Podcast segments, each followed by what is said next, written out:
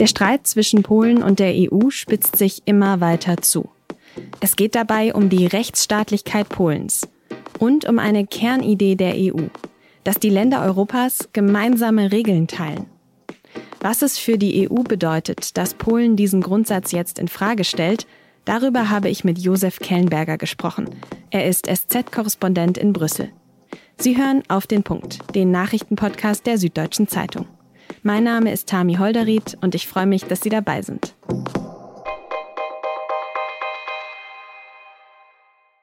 An diesem Donnerstag treffen sich die EU-Staatschefinnen und Chefs in Brüssel. Zum wahrscheinlich letzten Mal ist auch Angela Merkel bei diesem Gipfel mit dabei. Es geht um die steigenden Strom- und Gaspreise, um den Kampf gegen die Pandemie, den Umgang mit Geflüchteten und den digitalen Wandel. Aber die 27 Politikerinnen und Politiker müssen sich wohl auch noch mit einem anderen Thema beschäftigen. Das Problem mit Polen und der Rechtsstaatlichkeit. Aber worum dreht sich dieser Streit überhaupt? In Polen gewinnt die Politik immer mehr Macht über Richter und Gerichte. Die Justiz scheint also nicht mehr unabhängig zu sein. Das ist aber ein Grundsatz für Rechtsstaatlichkeit. Polen ignoriert außerdem immer wieder EU-Entscheidungen. Der bisherige Höhepunkt dieses Streits Polens Verfassungsgericht hat Anfang Oktober entschieden, dass polnisches Recht über EU-Recht steht. Dass also manche Artikel aus EU-Verträgen die eigentlich für alle Länder gelten, gegen polnisches Recht verstoßen und deshalb in Polen nicht angewendet werden müssen. Es geht also einerseits um die Rechtsstaatlichkeit und andererseits auch um eine Grundidee der EU. Die Länder Europas vereinen sich unter einem Rechtssystem mit gemeinsamen Regeln. Und diese gemeinsamen Regeln, die sind wichtig, denn ohne sie gibt's keinen Binnenmarkt, keine offenen Grenzen, keinen gemeinsamen Haushalt, keine Standards. Dieser Streit zwischen der EU und Polen, der wurde diese Woche im Europäischen Parlament weitergeführt. Da hat Ursula von der Leyen, die EU-Kommissionspräsidentin, das hier gesagt. Honorable members, we cannot and we will not allow our common values to be put at risk. The Commission will act and the options are all known. Sie droht also mit Konsequenzen. Aber, und das hat sie in ihrer Rede auch immer wieder betont, Sie hofft auch auf eine gemeinsame Lösung. Danach klingt es aber nicht, wenn man der Rede von Polens Ministerpräsident Morawiecki zuhört. Er sagt, dass Polen nicht mehr schweigen wird, wenn die Kompetenzen der EU überschritten werden. Und er wirft der EU Erpressung vor. Szantaż stał się metodą uprawiania polityki wobec któregoś z państw członkowskich. Tak nie postępują demokracje. Wie gefährlich ist dieser Streit für die Europäische Union? Und was kann sie jetzt überhaupt machen? Darüber habe ich mit meinem Kollegen Josef Kellenberger in Brüssel gesprochen. Josef, die Situation wirkt ja jetzt ganz schön festgefahren. Wie könnten denn Lösungen in diesem Konflikt zwischen Polen und der EU aussehen? Das ist die Preisfrage zurzeit in Brüssel und ich glaube, nicht mal Frau Merkel hat zurzeit eine Lösung oder weiß, welcher Weg zu einer Lösung führen könnte. Der einfachste Weg zu einer Lösung liegt zwei Jahre in der Zukunft. 2023 wird in Polen ein neues Parlament gewählt. Hat das polnische Volk die Möglichkeit, diese Regierung abzuwählen. Bis dahin werden wir uns wahrscheinlich gewöhnen müssen an ständige Gipfel, Verhandlungen, Strafandrohungen, ausgesprochene Strafen. Eine einfache magische Lösung, wie es hier heißt, gibt es nicht in absehbarer Zukunft. Das hast du gerade schon angesprochen. Es gibt ja so ein bisschen zwei Lager in der EU. Die einen, die sagen, man müsste da jetzt echt hart durchgreifen gegenüber Polen und die anderen, die sagen, ah, weiter verhandeln ist vielleicht doch die bessere, bessere Lösung. Welche Werkzeuge hätte die EU denn überhaupt, um gegen Polen und die Entwicklungen dort hart durchzugreifen, sage ich jetzt mal? Ja, äh, man muss dazu wahrscheinlich ein bisschen ins Detail gehen. Es gibt im Werkzeugkasten sozusagen vier Werkzeuge, die die EU-Institutionen anwenden können. Um es der Reihe nach durchzugehen, das Einfachste ist möglicherweise momentan einfach das Geld aus dem Corona-Wiederaufbaufonds zu sperren. Für Polen geht es um 36 Milliarden Euro und es ist nicht absehbar, dass dieses Geld ausgezahlt wird. Das ist schon ein sehr scharfes Schwert, weil es um sehr viel Geld für Polen geht. Die zweite Möglichkeit sind Vertragsverletzungsverfahren. Das ist ganz normales EU-Verfahren. muss von der Kommission eingeleitet werden, endet mit einer Geldstrafe. Wahrscheinlich wird Frau von der Leyen ein neues Vertragsverletzungsverfahren einleiten gegen Polen. Für die ist es allerdings nichts Neues. Ein sehr scharfes Schwert ist der sogenannte Rechtsstaatsmechanismus, von dem jetzt immer wieder geredet wird. Auf die Regel haben sich die Länder vergangenes Jahr geeinigt. Polen und Ungarn haben zugestimmt, allerdings unter der Maßgabe, dass sie vorher die Rechtmäßigkeit äh, dieses Mechanismus vor dem EuGH in Luxemburg äh, klären lassen dürfen. Diese Klage, die die beiden Länder eingeleitet haben, ist noch nicht entschieden. Deswegen wird die EU dieses Schwert wahrscheinlich noch nicht anwenden. Es erlaubt äh, Zugriff auf sämtliche Haushaltsmittel und ist insofern eine sehr starke Drohung. Und ich glaube, Frau von der Leyen wäre froh, wenn sie dieses Mittel nicht anwenden muss. Punkt 4, das nennt man das sogenannte Artikel 7 Verfahren. Das bedeutet, der Europäische Rat, also das Gremium der Mitgliedsländer, kann feststellen, dass die Grundwerte der EU gefährdet oder verletzt sind und dadurch Mitgliedsländer Stimmrechte verlieren und alle möglichen zusätzlichen Rechte. Es gibt verschiedene Eskalationsstufen in diesem Verfahren. Äh, um das zu eröffnen, braucht man eine Vierfünftel-Mehrheit. Und nachdem die Polen den Rest der EU mittlerweile sehr verärgert und provoziert haben, äh, ist nicht ausgeschlossen, dass man diese Vierfünftel-Mehrheit im Rat mittlerweile findet. Das wird bestimmt auch bei diesem Gipfel, der heute und morgen in Brüssel hier stattfindet, ein Thema sein. Okay, das heißt, die EU kann also einerseits Mitsprache und Mitbestimmung beschränken und andererseits eben den Geldhahn zudrehen.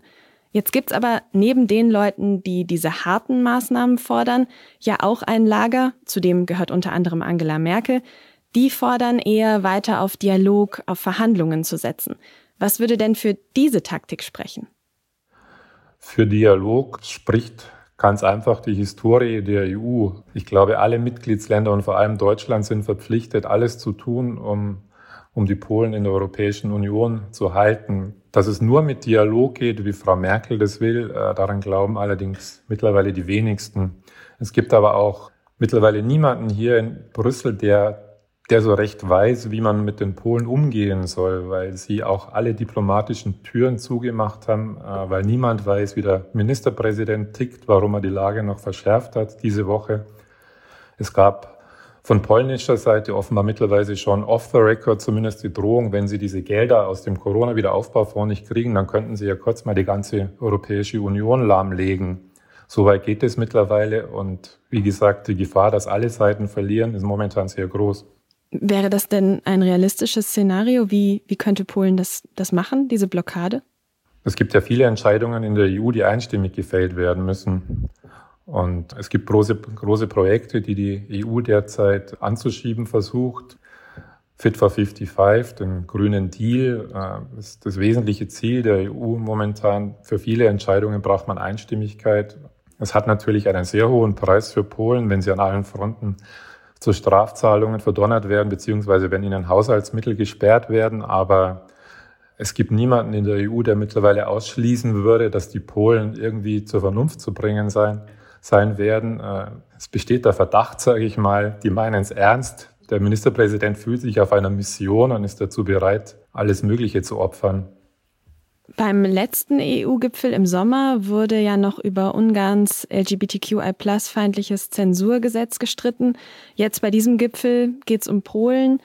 Was bedeuten diese Konflikte denn für die Zukunft und für andere EU-Länder auch? Diese Debatten sind ein Zeichen, dass es mindestens zwei, zwei Lager in der Europäischen Union gibt. Äh, das eine Lager, in dem, sage ich mal, Deutschland steht, indem man immer noch glaubt, Europa werde immer enger zusammenwachsen und werde immer mehr zu einer Wertegemeinschaft werden, ähm, auch zu einer Gemeinschaft, äh, die äh, die Minderheitenrechte zunehmend akzeptiert. Und es gibt die andere Schule, die in Osteuropa angesiedelt ist, die besagt, Europa muss sich in Teilen wieder auseinanderdividieren, konkret die Rechte, die die äh, Institutionen in Brüssel und der Gerichtshof in Luxemburg genießen gehen zu weit. Äh, es müssen wieder nationale Identitäten mehr zur Geltung kommen in der Europäischen Union. Kannst du nur noch einmal sagen, es gibt große Ratlosigkeit und große Sorge äh, in der Europäischen Union, in ihren, Institutionen, dass dieser Konflikt mit den Polen ein Wetterleuchten ist für künftige Konflikte, die vielleicht noch massiver ausfallen könnten. Dann blicken wir doch nochmal auf die aktuellen Entwicklungen. Erwartest du denn neue Erkenntnisse jetzt von diesem EU-Gipfel, der gerade läuft? Könnte es da doch noch eine Art Durchbruch oder eine Veränderung geben? Das Thema wird heute Abend beim, beim Gipfeltreffen äh, diskutiert werden. Es gibt große Erregung unter den Regierungschefs der allermeisten Mitgliedsländer. Sie wollen den polnischen Ministerpräsidenten nochmal zur Rede stellen und er soll ihnen bitte nochmal erklären, was das heiße. Osteuropa würde diskriminiert in der Europäischen Union und es müsse mehr Reformen des Rechts geben. Das wird wahrscheinlich eine hitzige Debatte heute nochmal geben. Aber es wird äh, keinen Durchbruch geben, glaube ich. Es würde mich sehr freuen, wenn es einen gäbe heute Nacht, aber ich wüsste nicht, wie der aussehen könnte, weil es für den polnischen Ministerpräsidenten zurzeit keinen gesichtswahrenden Rückzug gibt. Vielen Dank für das Gespräch und viele Grüße nach Brüssel. Schöne Grüße zurück. Vielen Dank. Nach vielen Vorverhandlungen und Vorsondierungen wird's jetzt ernst. Seit Donnerstagnachmittag verhandeln die SPD, die Grünen und die FDP in Koalitionsgesprächen über eine neue mögliche Regierung. Dazu treffen sich erstmal die jeweils sechs Chefverhandlerinnen und Verhandler der Parteien mit den Leitungen der geplanten Arbeitsgruppen. Für diese Arbeitsgruppen bestimmen die Parteien dann nochmal 96 Vertretende pro Partei. Insgesamt werden also über 300 Menschen an diesem Koalitionsvertrag arbeiten. Das Ziel ist es, noch vor Weihnachten eine neue Regierung zu bilden. In großen Teilen Deutschlands war es schon deutlich zu spüren. Das Sturmtief Ignaz fickt gerade durch fast alle Bundesländer. Orkanartige Böen oder Sturmböen sorgen für umgestürzte Bäume und herabfallende Dächer. Natürlich ist auch der Zugverkehr davon betroffen. In Thüringen, Sachsen und Sachsen-Anhalt wurde der Regionalverkehr lahmgelegt. In Nordrhein-Westfalen fuhr am Donnerstag zeitweise auch im Fernverkehr kein Zug mehr. Ab Freitag soll sich das Wetter aber wieder beruhigen.